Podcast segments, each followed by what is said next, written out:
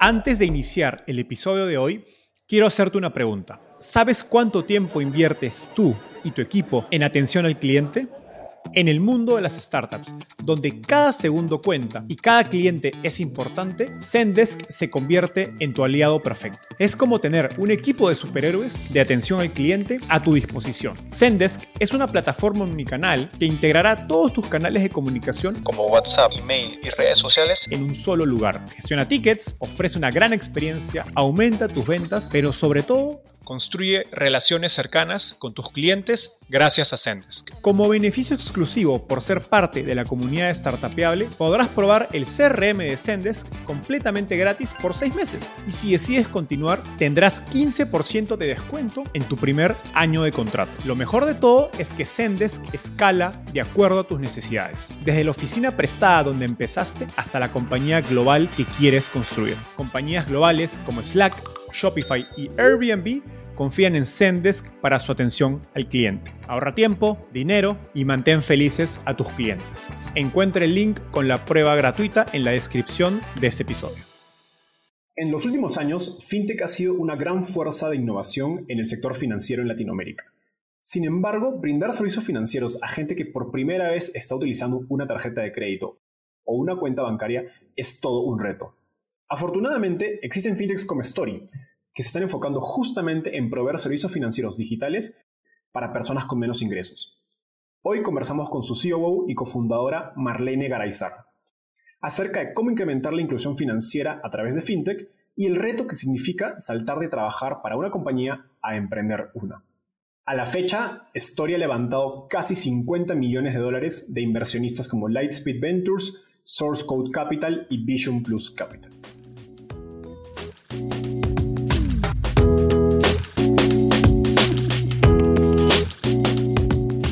Hola, mi nombre es Enzo Cavalier y soy un convencido de que el emprendimiento en tecnología es una oportunidad histórica para resolver los problemas más urgentes de Latinoamérica.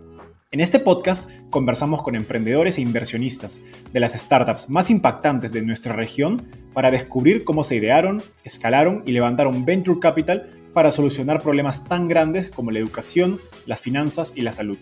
Recuerda visitar www www.startapeable.com, donde encontrarás todo un ecosistema de recursos para tu camino startup. Hola Marlene, ¿qué tal? ¿Cómo estás? Bienvenida al podcast de Startapeable. Gracias, Enzo. Gracias por la invitación. No, a ti. Oye, empecemos por la pregunta que siempre le hago a mis invitados. ¿Cómo llegaste al fascinante mundo de las startups? Em, llegué de una manera que no, no planeaba. En realidad, yo tenía muy claro que quería hacer algo que tuviera impacto social. No sabía cómo lo iba a hacer. Yo trabajé casi toda mi vida en el sector financiero en México para compañías internacionales, em, pero no necesariamente hacía inclusión financiera, ¿no? Ya llevo 16 años de experiencia y 6 de esos en fintech, ¿no? Eh, mi último trabajo fue eh, en un corporativo, fue en G Capital, gran empresa, gran escuela, este, y yo, yo era responsable de, la parte em, de cobranza, ¿no? del portafolio de México y Brasil. Y, de repente me habla un headhunter y me, me habla de una fintech. Yo no sabía que era fintech, estoy hablando del 2013 creo. Este, pues, o sea, se me hizo muy interesante porque me decía, usan la tecnología, hacen eh, productos financieros, pero con tecnología, ¿no? Y, dije que sí, dije que sí a la oportunidad, pasé las entrevistas, me eligieron y eh, mi trabajo era abrir la fintech en México. ¿no? Mi primer este, día de trabajo fue en Letonia, ¿no? Y este, eh, conociendo a todo el equipo por allá, gente súper talentosa, conociendo cómo funcionan los modelos de autorización, de originación, el underwriting, eh, automatizado. O sea, yo conocía el underwriting más manual, o sea, consulta de buró y después capacidades eh, de pago y demás, como, sí, pues más manual, ¿no? Era lo que yo había hecho, a eso me dediqué muchos años. Y este, y me cambió la perspectiva, o sea, me cambió la forma de, de ver Em, cómo servir a la gente a través de, la tecnología con productos eh, de diferente tipo, ¿no? Porque esa empresa en particular tenía diferentes, era online lender, pero también eh, tenía diferentes productos financieros y este y estando ya mm, casi cuatro años eh, en, FinTech, eh, no, no era yo este, fundadora ni mucho menos, yo estaba liderando la operación. Em, tuve la oportunidad de conocer a quien hoy en día es mi co-founder, que se llama Vin, Vin Chen, nos presentó de hecho un, un ex jefe mío. Él, él, era el Chief Risk Officer de una de estas fintech y sabía que Vin quería emprender, sabía que yo quería hacer algo como más social, ¿no? Este, que no era necesariamente feliz donde estaba, este, dado que primero no era, no podía yo meter mucha mano en los productos, si quería bajar la tasa, si quería, este, pues cambiar el producto en general o adaptarlo al mercado mexicano, pues porque no era mi compañía, yo no era la responsable de, de, de tomar esas decisiones, yo era responsable de operarlo en México, ¿no? Este, y, y, él ya se había salido de la compañía cuando, cuando me, me, conectó con Bean, nos presentó y empezamos a hablar, Bean vive en Estados Unidos, y empezamos a hablar de las cosas que podríamos hacer, ¿no? ¿Qué, qué podíamos emprender? Que, porque lo que sí teníamos muy alineado él y yo era el tema de cómo ayudar a la gente, el tema de inclusión financiera. Este, él tiene mucha experiencia en tarjeta de crédito y cuentas de débito y mi experiencia era más en préstamos en general. Este, y así es como empezamos el camino. Después él se lanzó a México a, empezar a trabajar conmigo. Eh, y después Sherman, que es otro, otro cofundador, y entre los tres así empezamos. O sea, literal en una, nos sentamos la primera vez que los conocí en persona, ¿no? Después de varias sesiones así como estamos ahorita, este, en, en, una, en un barecito y echando mezcales, tal cual, estábamos hablando de los números en México, lo que hacía falta, eh, eh, la brecha de inclusión financiera, este, lo, qué, tan atrás estábamos de otros países en Latinoamérica y la oportunidad que había, ¿no? Y empezamos ahí a construir lo que hoy en día es Story.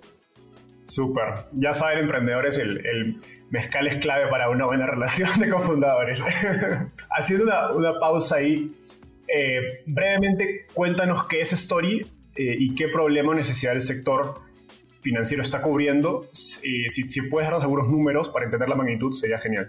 Eh, Story es una financiera tecnológica con una licencia SOFOM. Para mí es importantísimo obtener esta licencia. Em, ahora, para los que nos escuchan que no son de México, explícanos qué es una licencia SOFOM. Sí, la licencia SOFOM es la licencia que otorga el permiso eh, que, te, que, te, hace parte del ecosistema financiero de, eh, de, em, formalmente. eres autorizado por la Comisión Nacional Bancaria por la, y, eres supervisado por la CONDUCEF para protección de los consumidores de servicios financieros. Es una entidad que le brinda transparencia a la gente, que es para materia de, lavado de dinero, es supervisada por la CNBB. Tenemos eh, en ese sentido todos los sistemas, ya sabes, el oficial de cumplimiento y todo lo que se requiere para ser una empresa que realmente tenga este, em, metodologías, matrices y demás para prevenir lavado de dinero. Y por el lado del consumidor, nosotros eh, em, eh, damos transparencia a nuestros contratos, están publicados en la página de la Conducef, de, la, esta comisión. Las comisiones que se cobran, si cobramos alguna, que, tenemos por ejemplo la de, la de impago, ¿no? Esa comisión, pues eh, antes de, que nosotros empecemos a cobrarla, hay una autorización de parte de la autoridad, ¿no? Hay una justificación de por qué y demás. Entonces, eh, la importancia de tener una SOFOM es porque le da más certeza a la gente, le brinda confianza y, y, si no, no, les gusta el servicio, pueden ir a quejarse, ¿no? A estas agencias. Eso es, muy importante para mí. Eh, ah, bueno, tenemos la licencia SOFOM y este y si somos una fintech, no en el sentido fintech de la ley mexicana fintech, porque eh, la ley mexicana acotó las fintech a ciertos productos, ¿no? Como la plataforma de pagos este, o, el, P2P eh, lending, ¿no? En, nuestro caso, eh, somos una fintech porque en el sentido amplio de la palabra, somos una plataforma tecnológica brindando servicios financieros. Este, el, el servicio que brinda Story actualmente, el producto, es una tarjeta de crédito Mastercard internacional cuyo proceso es 100% en línea. Es un proceso súper sencillo en donde se pide eh, solamente por temas de KYC, de, Know Your Customer, se pide la credencial del lector o la credencial de los votantes mexicanos. Este, pasan ciertos eh, procesos, digamos, de, de, validación de identidad, ¿no? Para evitar fraudes y demás. Y, este, y se aprueba, em, no te puedes ir inmediato, nos toma un tiempo porque hay una, una parte que ya estamos trabajando en automatizarla, pero es la aprobación es en el mismo día, ¿no? O sea, o al día siguiente si, si ya la, aplicación se hace muy tarde. Este, y, esta validación manual básicamente hoy en día es eh, la, la, revisión de, que esta credencial de lector o identificación es, es válida. Todavía eso no lo tengo automatizado, pero estoy trabajando en eso. Ahora me, me interesa dar un, poco un salto hacia atrás, porque me, nos contabas al inicio cómo fue tu experiencia antes de emprender y creo que tu, tu experiencia de, después de años en el mundo corporativo y luego de startups a saltar ya a emprender una startup puede ser muy, muy útil para otras personas que están en este camino de hacia emprender. Entonces, pues cuando revisaba tu LinkedIn me, sorprendió tu experiencia, como, como decías, creo que tienes muchos años de, experiencia en, en, banca tradicional, luego fintechs, y, y, casi que eres un ejemplo de lo que en Silicon Valley llaman los, los operators, ¿no? Cuéntanos ¿qué lecciones claves aprendiste en, tu carrera en el sector financiero que crees que luego o hoy te han dado una ventaja única para emprender en fintech? Aprendí que es muy importante eh, tener en cuenta el riesgo cuando estás haciendo este tipo de negocios, eh, a quién le estás prestando y cuánto le estás prestando, ¿no? Ser muy, tienes que ser un prestamista responsable, lo aprendí muchísimo, me dio mucha estructura eh, poder trabajar. Si en empresas más conservadoras hay que encontrar un balance, no, no ser tan conservador que, que no des acceso suficiente y, y, y, por ende apoyar la inclusión financiera, pero tampoco prestar de más que, que no sea sostenible y que pierdas el negocio en muy poco tiempo, ¿no? Entonces, entonces eh, aprendí estructura, aprendí eh, muchas, eh, durante tantos años que, pude ver la cobranza tradicional a cómo eventualmente la cobranza fue cambiando a, utilizar la data para ser un poquito más em, asertivo en a quién le llamas, dónde vas a, porque además cuando haces cobranza cuesta, ¿no? Entonces, ¿dónde le vas a vender cada peso cuando cobras? O sea, cada llamada que le haces al cliente o SMS o email que mandas cuesta dinero, ¿no? Entonces, haciendo eh, estrategias con base en, en, data en, data analysis, o sea, analizando la data, el comportamiento de los clientes, el tipo de clientes, tantas cosas. Eso, eso, eso cuando yo dejé el sector, eh, el, el, los, corporativos. E incluso cuando me fui de, de estas fintech donde yo trabajé, em, aprendí cosas que hoy en día eh, o al principio apliqué y ahora mejoré.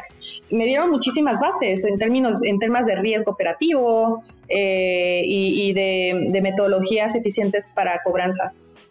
Entonces sí fueron, fueron grandes escuelas para mí también. Hoy como emprendedora, eh, cosas que yo veía que funcionaban eh, para construir cultura en las empresas, eh, cosas que yo agradecí mucho haber vivido en empresas como G, que tienen una cultura muy fuerte. Este, he intentado replicarlas, pero no, no similar, es decir, ver las cosas que funcionan y cómo podrían ser vividas en mi compañía, ¿no? Sí, son grandes escuelas. Y ahora tomando la decisión, la decisión de, hacer cambios y ajustes que yo sé que, que, hacen que, mi equipo sea esté contento, ¿no? En donde está. Y estoy hablando nada más en temas de cultura, ¿no? En temas de, people. Exacto.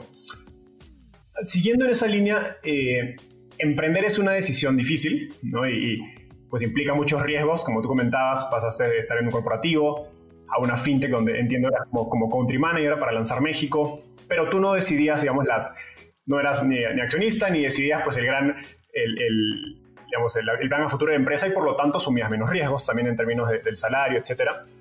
Eh, y por eso me, pareció muy interesante que en una entrevista anterior contabas que cuando conociste a tus cofundadores, te emocionaste muchísimo por la idea de negocio, incluso que pensaste en dejar tu trabajo al, toque, pero, eh, y, digamos, y lanzarte a emprender, pero preferiste investigar bien y armar un plan antes de hacerlo.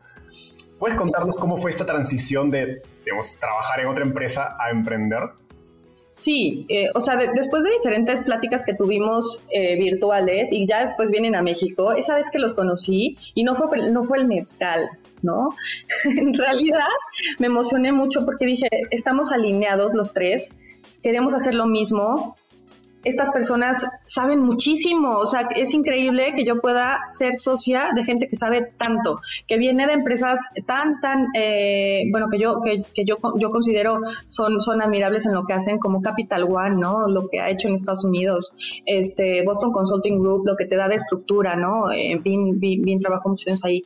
Entonces, eh, me parecieron em, los socios ideales para que yo pudiera emprender. Entonces, sí, sí fue un salto de fe, en cierta manera, dejar todo para empezar esto, pero no lo hice sin medir mis riesgos en el sentido de que sabía que con ellos, el producto que lanzáramos, el que sea, eh, con los conocimientos que ellos tienen y el que yo tengo también, o sea, seguramente íbamos a, armarla, ¿sabes? Eh, lo sentía, pues, cuando los conocí. Entonces, mi recomendación es eh, que, sobre todo si se quieren meter en el, sector financiero, que los socios con los que emprendan sí sepan lo que hacen. Eh, está padre que, haya gente con iniciativa, pero tienen que saber, tienen que saber hacer riesgo, tienen que saber hacer productos y, justo las personas con las que me asocié eh, además de, ser unos tipazos, buenas personas, o sea, en general, tú lo sientes, ¿no? Cuando los conoces, este, saben, saben del negocio. Eh, eh, no, te, no, te, puedes aventar sin eso, es, es, es, mucho riesgo. Un poco por profundizar en eso, ¿algún paso adicional que hayas tomado para mitigar esos riesgos de, de hacer este gran cambio? Sí, los chequeé. Los chequé, o sea, sí chequé su LinkedIn, validé con las personas que veía que tenía este, conexiones en común, ¿no? Que hacían, si, habían hecho lo que decían, ¿no? Nada más para saber y estar segura. Este, y, y, a, lo que voy no, no te lances hasta no, hasta no tener a los socios correctos, también depende del negocio. Si es, un, es, es algo que, que estás convencido que puedes hacer tú contratando gente talentosa, también se vale, ¿no? Eh, esa es la clave, rodearte de la gente que complemente las cosas que tú no sabes hacer. Y eso es lo que formamos aquí. Formamos un Dream Team, este, en donde cada uno de los founders es experto en lo suyo y, no hay un overlapping. Bueno, a lo mejor ya sí con el tiempo este, compartes tus conocimientos, ¿no? Pero, pero en, un, en un inicio, eh, este Dream Team tiene que ser experto en su materia, ¿no? Para complementarse. Y más del lado de negocio, nos, nos decías cómo tenían, cómo ustedes como cofundadores tenían la visión una, una visión bastante alineada. ¿Cómo, cómo evalúas si, para, para, decir, sabes que vale la pena dejar mi trabajo para asumir el riesgo de esta idea que tiene un potencial que si es que se materializa, pues va a ser una, una gran oportunidad. Sí, sobre todo para mí fue bien difícil porque me acababan de promover en la empresa donde estaba, era country manager, muchas más responsabilidades, había un producto en puerta que me habían este, involucrado, que era un producto que yo había pedido mucho, un tema más, más enfocado en inclusión financiera, entonces como que ya me habían hecho caso ya me habían promovido este a nivel a nivel este país era la country manager no y de ahí además tenían otros otros países. Entonces eh, no fue decisión fácil pero en esta ocasión eh, lo, lo, que pensé fue si voy a hacer esto con Sherman y Bean esto va a ser mío esto va a ser mío, yo voy a poder tener más peso en las cosas que opino, voy a poder hacer de esta empresa realmente lo que estoy soñando que, podemos hacer para ayudar a más gente. En cambio, aquí siempre va a ser una lucha constante de querer defender puntos y, como ya sabes, siempre es la visión de la que la manager que conoce México porque es mexicana y siempre quiere este, hacer cambios este, porque dice conocer mejor el país que nosotros, ¿no? Eso es cuando trabajas en empresas transnacionales, que tienes de alguna forma mm, que, convencerla no mm, que convencerlo no nada más con argumentos, sino con data, de que lo que estás proponiendo hace sentido. Este, y en este caso también sigo haciendo lo mismo, somos muy data driven, no, no es eh, mis opiniones las que imperan, pero este, pues ya es mío, entonces, mm, valió el riesgo este, y, tuve el apoyo también de mi familia para eso, eh, porque, porque también en esa época yo tenía un bebé de un año y, este, y también eh, yo estando en esta, en esta compañía donde trabajaba, eh, la tenía muy cerca de mi casa y entonces prácticamente iba y venía a mi casa y era muy cómodo. Y ya cuando emprendí, tuve que abrir oficinas yo misma sí lo hice relativamente cerca de casa, pero, pero tenía que estar ahí muchas horas del día. Si estás creando un equipo de cero, le dediqué mucho tiempo junto con mis socios a, contratar a la gente. Bueno, al inicio hasta este, las consultas de buró las hacíamos manualmente. O sea, realmente me la pasaba en la oficina hasta muy tarde para poder emprender y era el riesgo que, asumí, pero como, eh, como que muy dentro de mí sabía que lo que, de que lo que estaba haciendo y esos sacrificios valían la pena, ¿sabes? Este, no sé cómo explicarlo. O sea, realmente cuando estás con la gente correcta lo sientes. Sientes que estás bien y que vale la pena el riesgo eh, y vale la pena. Incluso poner de mi dinero, o sea, al inicio del, negocio fue mi dinero con lo que empezamos, ¿sabes? Eh, no, no fue nada más este dejar mi trabajo, sino mis ahorros usarlos. Entonces fueron muchas decisiones complicadas. Sí, y, justo con eso quería cerrar ese tema. A nivel personal, ¿qué, recomendaciones o aprendizajes tuviste de este proceso que le darías a otras personas que tienen pareja o familia? Sí, mi recomendación es la comunicación con sus parejas de las cosas que les apasionan hacer. En mi, en mi caso era eh, poder hacer algo eh, más con más sentido social. Yo no era muy feliz, la verdad, con lo que hacía. O sea, eh, independientemente del éxito que tenía, si me iba bien y yo seguía creciendo este, en, responsabilidades y, también, digamos, en, mi carrera y, y, en ingresos, ¿no? Porque te, te van promoviendo, este, en realidad no estaba ni siquiera orgullosa de lo que hacía y eso yo siempre lo manifesté a mi pareja, ¿no? Entonces, eh, creo que teniendo la, a la persona correcta en tu vida este, y, viendo que no estás contento con lo que haces y que quieres probar algo nuevo, eh, sin duda te, apoyarían, ¿no? Entonces, eso fue mi caso, mucha comunicación eh, de las cosas que yo pretendía hacer y con estructura, te digo, o sea, eh, este tipo de ideas las piloté con mi esposo mucho tiempo y, este, y él también es emprendedor, entonces también sirvió de coach para mi proceso, ¿no? Qué, qué, bueno, qué, qué, bueno tener ese apoyo. Ahora sí me gustaría transicionar a, lo que me has mencionado varias veces, que es el impacto social. Eh, sobre todo o particularmente en la industria de, financiera, no, digamos, el potencial impacto que puede tener FinTech en, inclusión financiera. Eh, pero yendo por, por partes, entendiendo el estado actual del sector financiero, de la industria bancaria, ¿por qué los, digamos, explícanos, por qué los grandes bancos e instituciones tradicionales no han podido, digamos, en décadas de, historia, incrementar el acceso a servicios financieros para la gente de menos ingresos? Es, es algo eh, sencillo de entender en el sentido de que la mayoría de los bancos, ellos tienen un apetito de riesgo específico.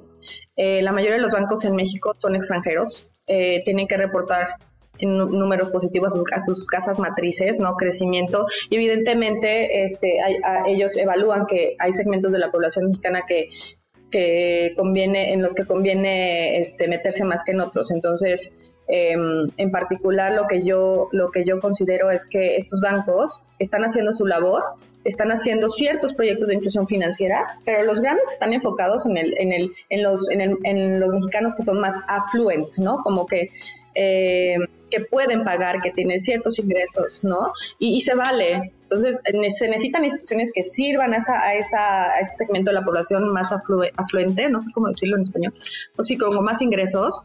Este, y, y, y ese es un eh, negocio que les viene súper bien a los bancos. Y en medio tenemos a los bancos que intentan hacer un poquito más de inclusión, como este, compartamos, ¿no? Este, y prestarle a, esa gente, pero tampoco pueden hacer la labor en tantos millones de mexicanos. Ahí van haciendo su, su, su lucha y dan acceso. Este, em, y, sin embargo no están, eh, digamos, 100% digitalizados a, pesar de que ya tienen algunas eh, eh, aplicaciones y demás, este, tienen muy claro cuál es el segmento que quieren, que quieren atender y no necesariamente es el segmento que yo estoy atendiendo, ¿no? sus productos enfocados en las mujeres y los préstamos grupales, tipo de cosas. Eh, a lo que voy es que los bancos tienen un apetito de riesgos particular que, que les impide ir a, atender a la población que consideran de acuerdo a, sus criterios como riesgosa, este, como sin capacidad de pago y demás. Eh, nosotros en, en, Story estamos convencidos de que se puede dar el acceso eh, a, productos, y en este caso la tarjeta de crédito, y hacerlo de forma medida, aunque sea con una línea pequeña, em, con muchísima educación financiera detrás, para que eh, em, primero la gente le pierda el miedo a, la tarjeta de crédito. Hay una idea en, la, en, al menos en el mercado mexicano, de que te puedes endeudar y claro, claro que puede pasar cuando te autorizan líneas enormes que superan tu capacidad de pago, porque sí, es, sí pasó eso eh, en México en, años anteriores, de que se, se, daban tarjetas a diestra y siniestra con líneas enormes y la gente eh, tomaba no solo un plástico, varios, ¿no? Y, se endeudaba mucho. Por eso existe esa idea de que es un producto de cuidado. Entonces, eh, nosotros, nuestra estrategia es primero dar acceso a la mayoría, aunque tengan muy mal historial, hay que darles una segunda oportunidad. eh, y la gran mayoría de mis aplicantes no tienen historia en absoluto, te dan la primera oportunidad em, y en función a, sus ingresos pues determinamos la línea, tratamos de ser eh, muy conservadores porque queremos ver cómo, primero si existe un conocimiento de cómo usar la tarjeta y a partir de ahí ir creciendo juntos. Cada tres meses evaluamos su, capacidad de pago y, su comportamiento y le vamos aumentando la línea hasta el tope de, la capacidad. No queremos tampoco endeudar a la gente. Este, eso es lo que, lo que yo opino de los bancos, o sea, tienen un apetito de riesgos, hacen su labor en el segmento que quieren atender, pero pues no, no, no van a otras capas de la sociedad que consideran ellos eh, riesgosas, eh, ¿no? Y sus casas matrices tampoco les permiten entrar ahí. Ahora, ese apetito de riesgo que mencionas, de algún modo tiene un racional financiero detrás. O sea, ellos tienen una tasa de, digamos, de impago, de default esperada, una tasa de interés esperada sobre la que van a generar ingresos. Y eso de algún modo está alineado con su estructura de costos. Entonces lo que quiero entender es, porque de pronto, a, partir de que empezaron las fintechs en los últimos tres años a estar en boca de todos, pues muchos bancos han salido a hacer sus, propias eh, labores de inclusión financiera, de fintech, etc.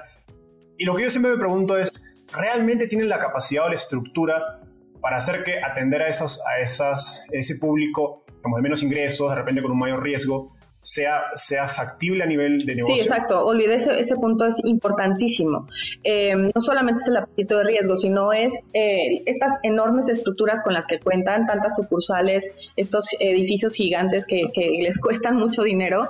Este, y, y, la ventaja de las fintech es que utilizamos la tecnología para que la sucursal esté en el teléfono, ¿no? Aquí lo puedan hacer todo sin necesidad de trasladarse a ningún punto este, para ser atendidos. Y este y, que aún así nos sientan cercanos, ¿no? Están, estamos aquí en el celular y ahí, ahí atendemos a toda la gente. Entonces, eh, así nacimos, o sea, la diferencia entre los bancos y nosotros es que ellos están tratando de convertirse en digitales, en, ¿no? Pero pero tienen detrás todavía sus legacy systems y todos los, los, los, los temas que, que, son de peso y que les impiden ser más ágiles.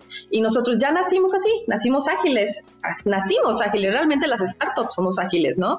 Eh, no solamente por, por la metodología con la que trabajamos, en general somos ágiles en tomar decisiones. Nuestro modelo de riesgo todo el tiempo va evolucionando, analizamos la data constantemente para ir mejorando nuestro modelo de riesgos e, y en cambio los bancos, pues después de un año de analizar data, pues ya cambian su modelo y empiezan, ¿no? Este, eh, eh, es entendible, tienen costos mucho mayores a los nuestros y por esa razón eh, no pueden llegar a, segmentos de la población que, que, les dan menos revenue. Partiendo justo de lo último que mencionas, tengo la impresión de que varios de los casos de éxito de fintech en Latinoamérica han sido productos digitales enfocados en un público que ya tenía acceso a servicios financieros. Entonces, un público que de repente tiene una tarjeta y le han dado una mejor experiencia en la tarjeta de débito o en la tarjeta de crédito, sabes que en lugar de esperar dos meses, ahora te la dan el mismo día, los dos días, pero es gente o un sector de la sociedad que ya tenía acceso a servicios financieros previamente. ¿Qué crees que falta? O, digamos, primero, ¿estás de acuerdo conmigo? Y segundo, ¿qué crees que falta para que esa innovación financiera llegue a gente menos? Lo veo por todos lados, ¿sabes? O sea, cuando, cuando ves publicidad de algunas opciones en el mercado, este, fintech, eh, parece que en realidad es como deja el banco y vente conmigo que la experiencia sea mejor. Entonces eso no es inclusión financiera necesariamente, ¿no? O sea, no están yendo con aquellos que no tienen cuentas. En algunos casos sí, pero no, al menos no es el mensaje que queda claro cuando ofrecen el servicio. Este, eh, esa, es, esa es la estrategia, quizás porque también es para ellos este, un, segmento que quizá ya está más, eh, son más tech savvy, ¿no? Y más fácil de, convencer, ya están acostumbrados a utilizar plataformas móviles de bancos y lo único que hay que convencerle es que, que utilicen algo más innovador, más cool, este, con más tecnología y quizá mejor experiencia eh, eh, para el cliente. Eh, en mi caso no le quiero competir ni a los bancos, no quiero este, ofrecer una tarjeta para alguien que ya tiene una tarjeta de crédito. claro, evidentemente bienvenidos, ¿no? Si quieren venirse para acá, les damos su tarjeta con todo gusto, pero este, hay tanta gente que no tiene acceso que, y que necesita nuestro producto y a ese es el mercado que estamos sirviendo. Hay gente que lo tuvo quizá y que ya le cerraron la puerta, en los bancos ya nadie quiere prestarle, perdió la oportunidad y se tiene que esperar siete años a que se le borre su otra vez si es que se le pueda borrar su buró, ¿no? Este, dependiendo cuánto debe y cómo dejó ahí su deuda. Este, y creo que merecen una segunda oportunidad.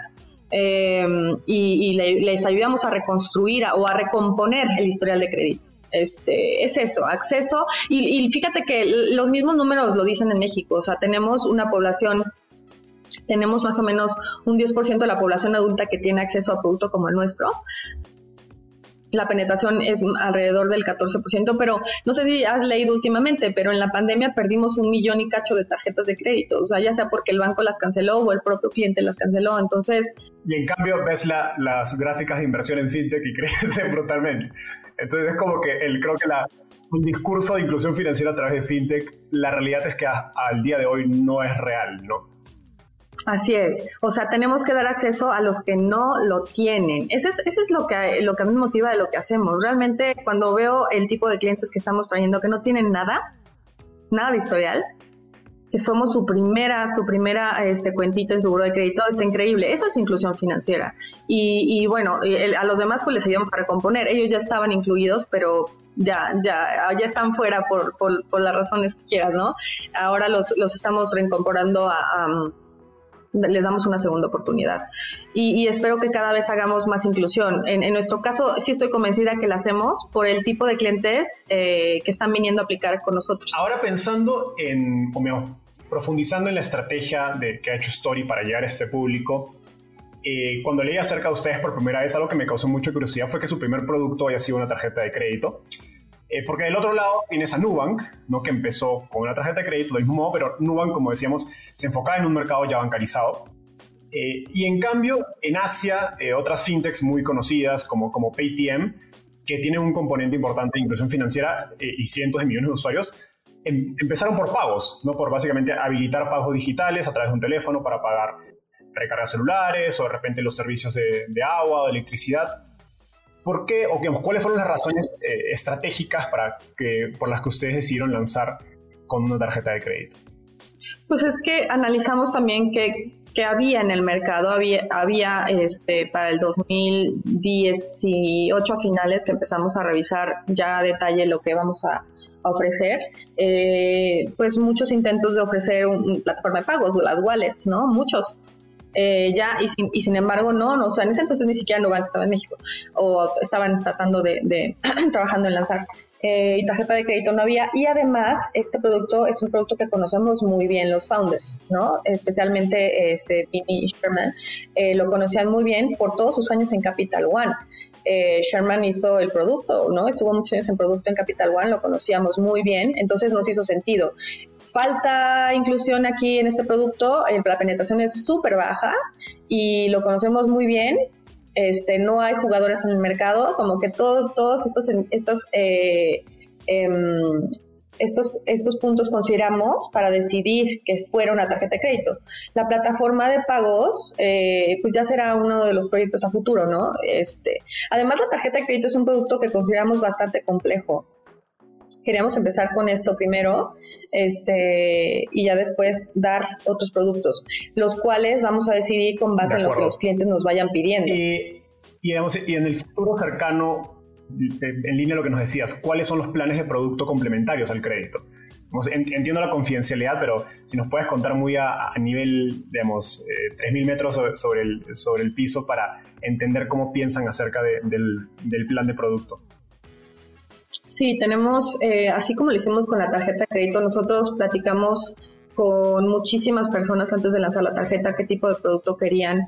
No solamente, eh, yo mencioné que teníamos la experiencia y que vimos que no había este producto o no había tantos jugadores en el mercado, realmente validamos todas las hipótesis con muchas encuestas a clientes, a, personas, y encuestas te digo que lo citábamos en Startups, así perdón, en Starbucks a, cientos de personas y, empezamos a diseñar, hasta el color de la tarjeta vino de esas entrevistas, ¿sabes?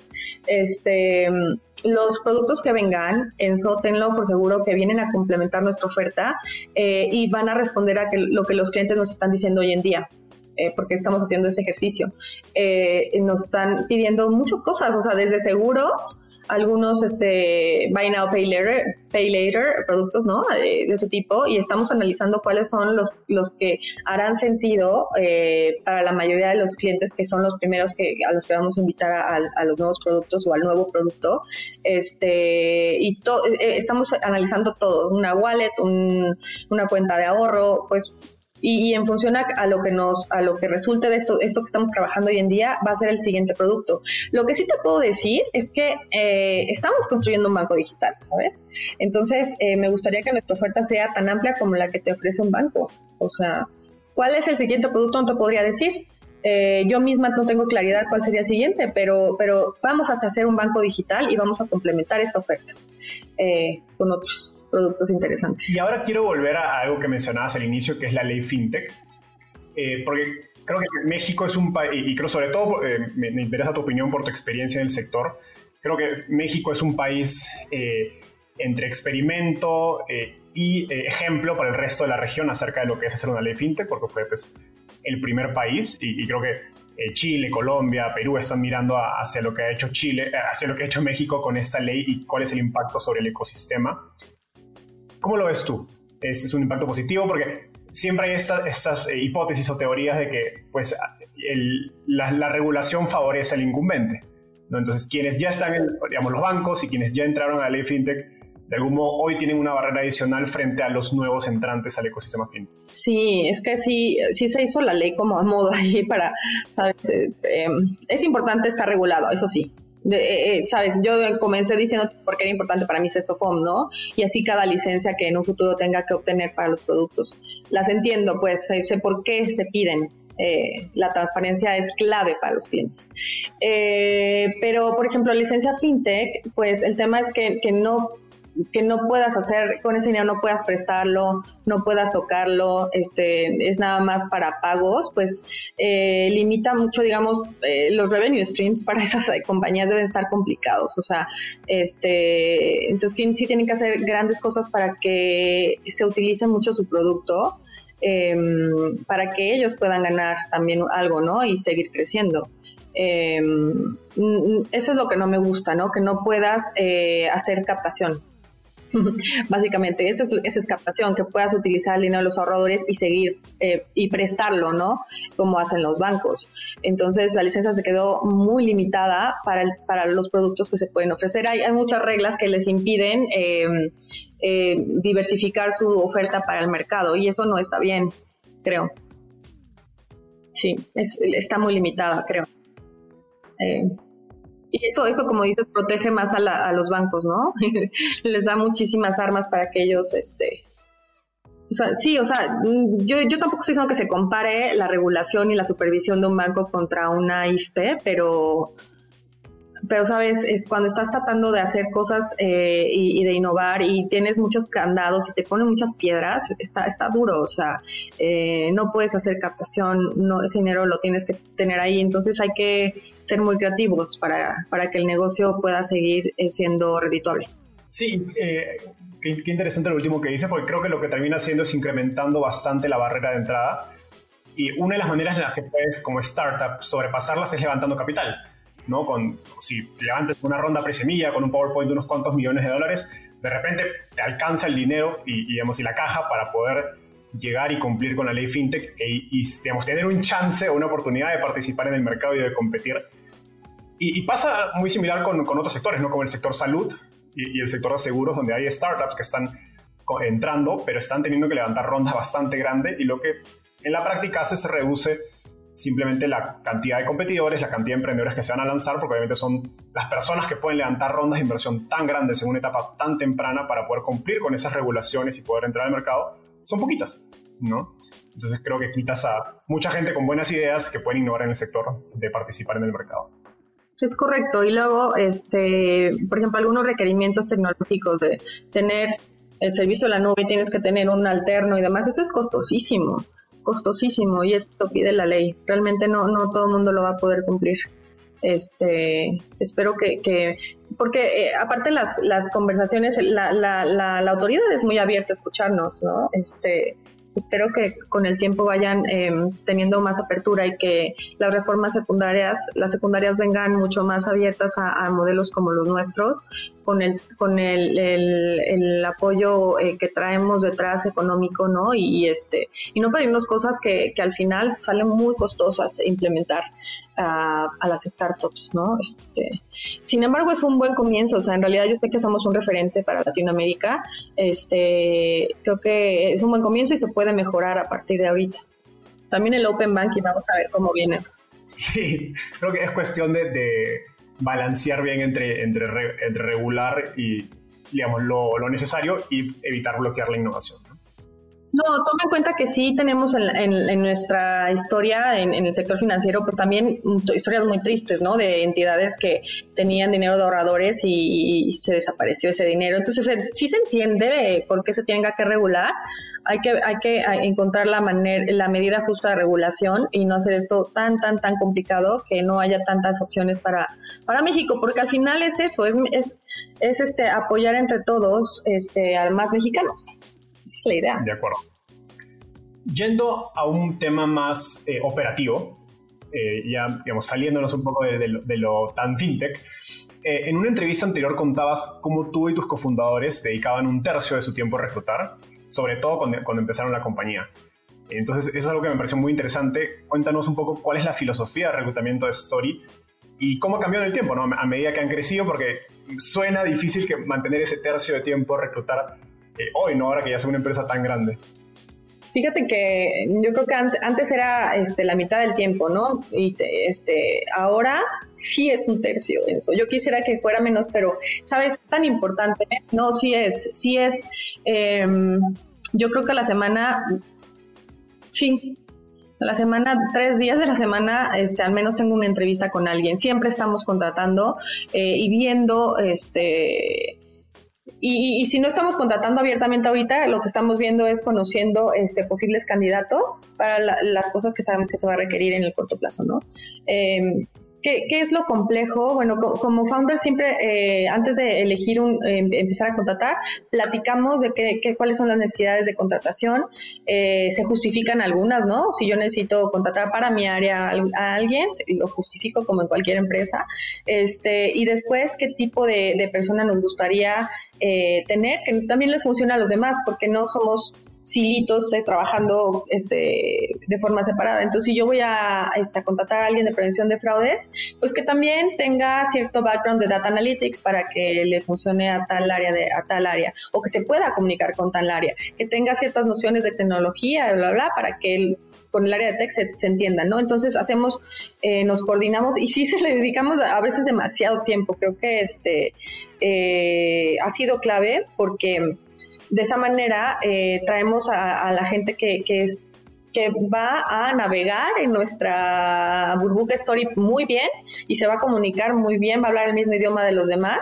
Si vemos que a alguien le faltó algo, entonces es lo primero que reforzamos en el onboarding, este, a fin de que, de que el newcomer se sienta este, como pez, pez en el agua, ¿no? Este, ¿Cómo, ha evolucionado? Pues sí, no sé si todos dedican al 30% en particular, yo lo dedico, pero yo también, o sea, les paso los candidatos después a ellos, o sea, que yo supongo que le dedican el mismo tiempo que yo. Nunca les he preguntado, pero yo supongo que sí, porque todos participamos. Y hay algunos puestos en donde nada más dos founders entrevistan, ¿no? O, solamente uno, este, que ya sabemos que domina el tema y no necesitamos estar todos involucrados. Tratamos de también ser muy eficientes porque ya nuestro tiempo se tiene que dedicar en cosas también eh, del negocio y el crecimiento, estratégicas en otro sentido, aunque también hiring es súper estratégico. Nos, nos está costando trabajo, eh, para serte franca, los encontrar talento de tecnología en México que habla inglés. Eh, hay muchas empresas americanas, bueno, extranjeras, no americanas, perdón, sí, extranjeras en general, que, que, vienen por el talento este, en México, ¿no? Que ya hay estos hubs, tech hubs como, como Guadalajara, en donde hay muchísimo talento, pero también muchísima oferta. Este, entonces, e, es una de las cosas que nos cuesta trabajo. Este, y otro talento es el de Product Manager, porque es muy nuevo en México, y ahí sí nos gusta entrenarlos, porque es como que nuestro mero mole el tema de Product Management tenemos un founder muy, muy, muy este, conocedor de ese tema, trabajó muchos años en eso en Capital One y este y al menos este es, donde nos sentimos orgullosos. Tenemos buen buen este área de, de product Buena Escuela. Buena escuela, sí. Sí, dedicamos tiempo a entrenar también a los equipos, no nada más hiring, también hacemos training nosotros directo de, de, nuestra, nuestra gente, constante. Sí, es una realidad, creo que en estos últimos dos años la competencia por talento tecnológico ha incrementado dramáticamente, por tanto como dices, por empresas extranjeras, como también creo que las mismas startups levantando más capital, pues eh, empujan, los, empujan los precios, hay, cada compañía puede ofrecer mejores paquetes de compensación, mejor equity, etcétera, entonces creo que es bueno para el ecosistema, pero también creo que es un llamado a, al mismo sistema educativo de, de, pues, de, todos los países de Latinoamérica de que, oye, mira estas grandes oportunidades, eh, como que hay que entrenar a más gente o educar más gente en estas carreras. En las carreras STEM, ¿no? Exacto. Niñas y niños más STEM. Es justo hablaba con mis amigos de este tema, el impacto que tienen estas carreras este, en la sociedad, o sea, todas las cosas que se pueden crear si tuviéramos a nuestros hijos este, en carreras STEM, ¿no? Totalmente. Ahorita, eh, cuando nos respondías la última pregunta, hacías hincapié en la importancia del fit cultural. ¿Cómo balanceas la decisión entre contratar a un gran candidato versus otro que quizás no tiene la experiencia necesaria, pero sí hace mucho fit con, con Story y su misión? Sí, sí sabes que lo que em, buscamos es que estas personas que vamos a traer eh, les vemos potencial de que van a aprender. Porque de repente encuentras al candidato que, lo sabe, que sabe mucho, pero también le falta un poco de humildad.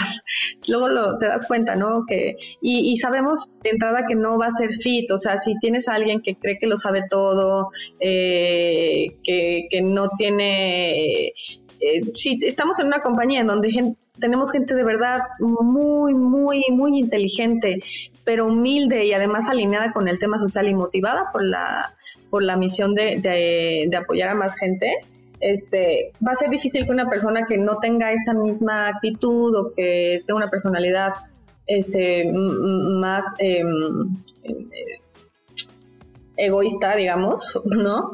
Eh, y con poca humildad, eh, se sienta bien, ni se va a sentir bien está entrando eh, en la compañía y los demás tampoco van a estar contentos con alguien, con un compañero así, ¿no? Entonces, en ese sentido, lo que intentamos es balancear que sí tenga las, las, los, los conocimientos más o que son los clave para el, para el desempeño de su trabajo y si le hacen falta algunos skills, sí lo metemos de lleno a, entrenamiento con el manager o con sus compañeros para fortalecer esa parte. Pero sí, eh, la parte, todo, lo, del el fit cultural, es decir, es una persona que, que es súper inteligente, muy este, analítico, porque somos también una empresa muy analítica. Si tiene todas esas cosas, de hecho tenemos una lista de, las, de los criterios que, que consideramos un must y los que podemos sacrificar y entrenar aquí, ¿no? Eh, sí los tenemos hecho. Este, y eh, de esa manera sí tenemos una brújula para una, una, guía que nos dice, ah, este sí cumple casi todo esto. Va, lo, lo, lo, lo este, lo contratamos eh, y, y, hay cosas que se pueden enseñar rápidamente eh, este, aquí en la compañía quienes no tengan fit cultural es muy probable que aunque sean los mejores en México de su chamba, no entren. es muy probable. Qué interesante esto que, que mencionas de la humildad y, digamos, y el hecho de que no, no hace fit con la cultura de Story. Pero también yo siempre me, pregunto si hace realmente fit con la cultura de una startup en general o con los retos que implica hacer una startup. Porque, pues, como nos ha sido contando, los retos que cuando empiezas son muy diferentes a los dos meses y a los seis meses y al año. Y creo que, eh, digamos, no tener esa humildad hace difícil que una persona pueda aprender para adaptarse a esos retos tan cambiantes que de pronto en cuando empezaste en la startup son unos y cuando al año ya son otros retos totalmente distintos y requieren otras capacidades de tu parte como trabajador. Exactamente. Es clave la humildad para que te puedas ir adaptando a las necesidades del negocio. En un principio puedes tener, tú tener un gran proyecto pero de repente va a entrar gente y no, no significa que sea el tuyo, después te, podrías estar dedicando a otra cosa. Entonces, necesitas tener gente que, que, esté muy este, abierta a los cambios. En una startup pues así, cambiamos todo el tiempo y este, y, y, de repente eh, existe la necesidad de crecer más de lo que teníamos anticipado y necesitas gente que, que esté abierta a pues dedicarle más tiempo a veces, ¿eh? O sea, es así. Es la realidad. Gente también motivada y eh, a veces a trabajar más tiempo, este, y que no te diga a las seis ya no me vuelves a encontrar y se cayó todo el sistema y nadie mete, ¿no? Es, es que es así en las startups. Totalmente. Este, Marlene, llegamos a la, parte final de la entrevista. En este segmento eh, se llama ronda de tweets y consiste en que te voy a hacer una pregunta y me tienes que responder en lo que te toma escribir un tweet, o sea, menos de un minuto. ¿Estás lista? Sí. Va. Estoy viajando de Ciudad de México a San Francisco. ¿Qué libro debería leer? Este, en un viaje tan cortito, algo sencillito como uno que leí este, la semana pasada, que se llama Hábitos Atómicos. Está bien interesante, ¿ya lo leíste? Justo la semana pasada me lo recomendaron en, la oficina.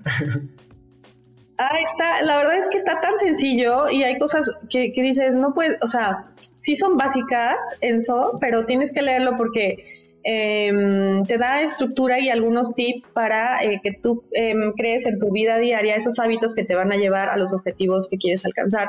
Y al hacer una auditoría de tus hábitos del día, te des cuenta cuáles de las cosas que de las cosas que estás haciendo, cuáles hábitos tienes, no te están llevando a ese objetivo y vayas eliminándolos de tu vida. O sea, estoy siendo muy, muy genérica de, de lo que te estoy este, explicando el libro, pero es, es un libro que me gustó mucho y este, no lo leí, lo escuché en una plataforma.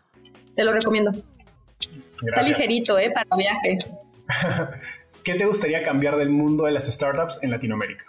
¿Qué me gustaría cambiar? Quizá, que y ahí, ahí vamos empezando entre todas, colaboremos más. Este, yo, por ejemplo, que, estuve unos años en el sector eh, corporativo, yo me acuerdo, teníamos mucha colaboración entre los, las grandes empresas para compartirnos insights de prevención de fraudes, de este, modelos de riesgo. No te decías necesariamente cuál era este, el modelo de un banco y otro, obviamente que no son cajas negras, pero sí decías qué cosas son importantes para que el ecosistema en general esté sano, no se tengan tantas pérdidas, se prevengan los fraudes, porque si te va mal a ti, te va mal, me va mal a mí, ¿sabes? Falta esa colaboración entre las startups, al menos en el sector financiero, que nos juntemos y tengamos comités y platiquemos y, nos ayudemos entre nosotros. Como que nos demos como competencia y estamos siempre viendo, ay, este lanzó esto y no, o sea, es que el mercado es tan grande y hay para todos, o sea, creo que falta más colaboración. Totalmente, hay tanto por hacer que no tiene sentido, creo que ser tan competitivo, al menos en esta etapa.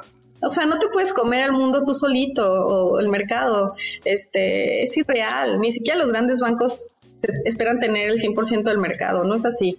Y, y, creo que sería muy enriquecedor. O sea, yo tuve con, antes, antes de emprender, algunas sesiones con con este, no necesariamente founders, pero sí eh, country managers. Y luego eran pláticas bien enriquecedoras de, oye, tal defraudador, este, mira, yo también lo tuve, este, ¿qué candados pusiste? No, pues tal, ya sabes, y, entonces llegabas a implementar esas mejoras en tu compañía.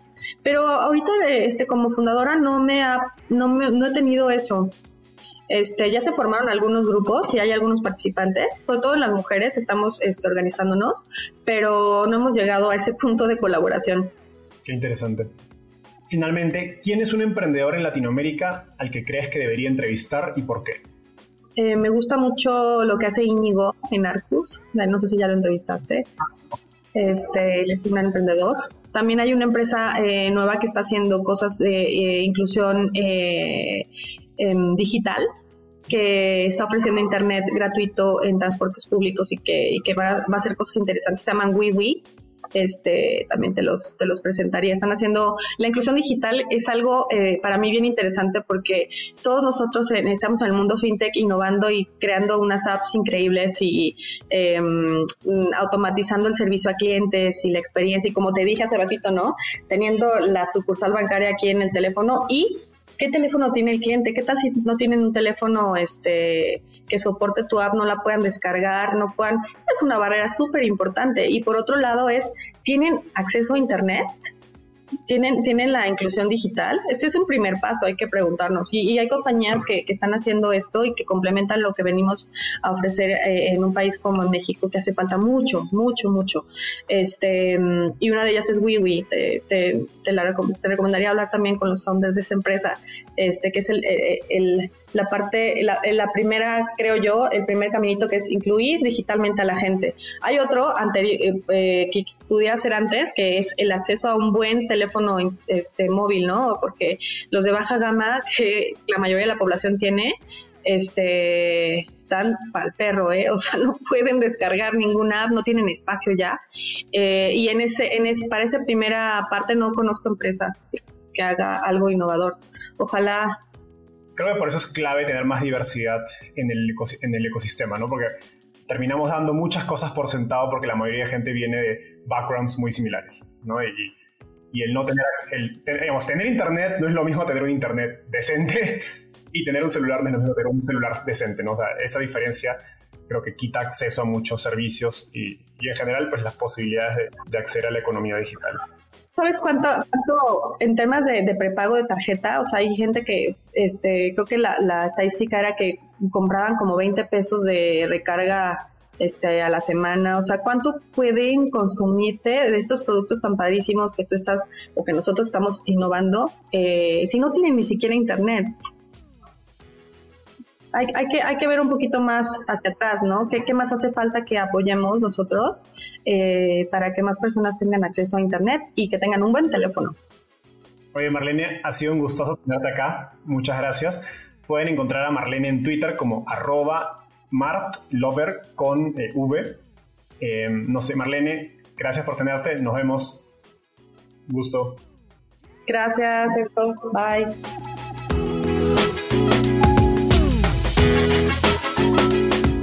Gracias por escuchar este episodio. Espero que te hayas llevado tanto como yo.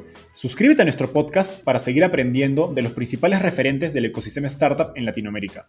También visítanos en www.startapeable.com donde encontrarás un glosario, blog y directorio con recursos valiosos para tu startup. Conmigo es hasta un próximo episodio con un nuevo invitado. Startapeable, tu puerta de entrada al ecosistema startup.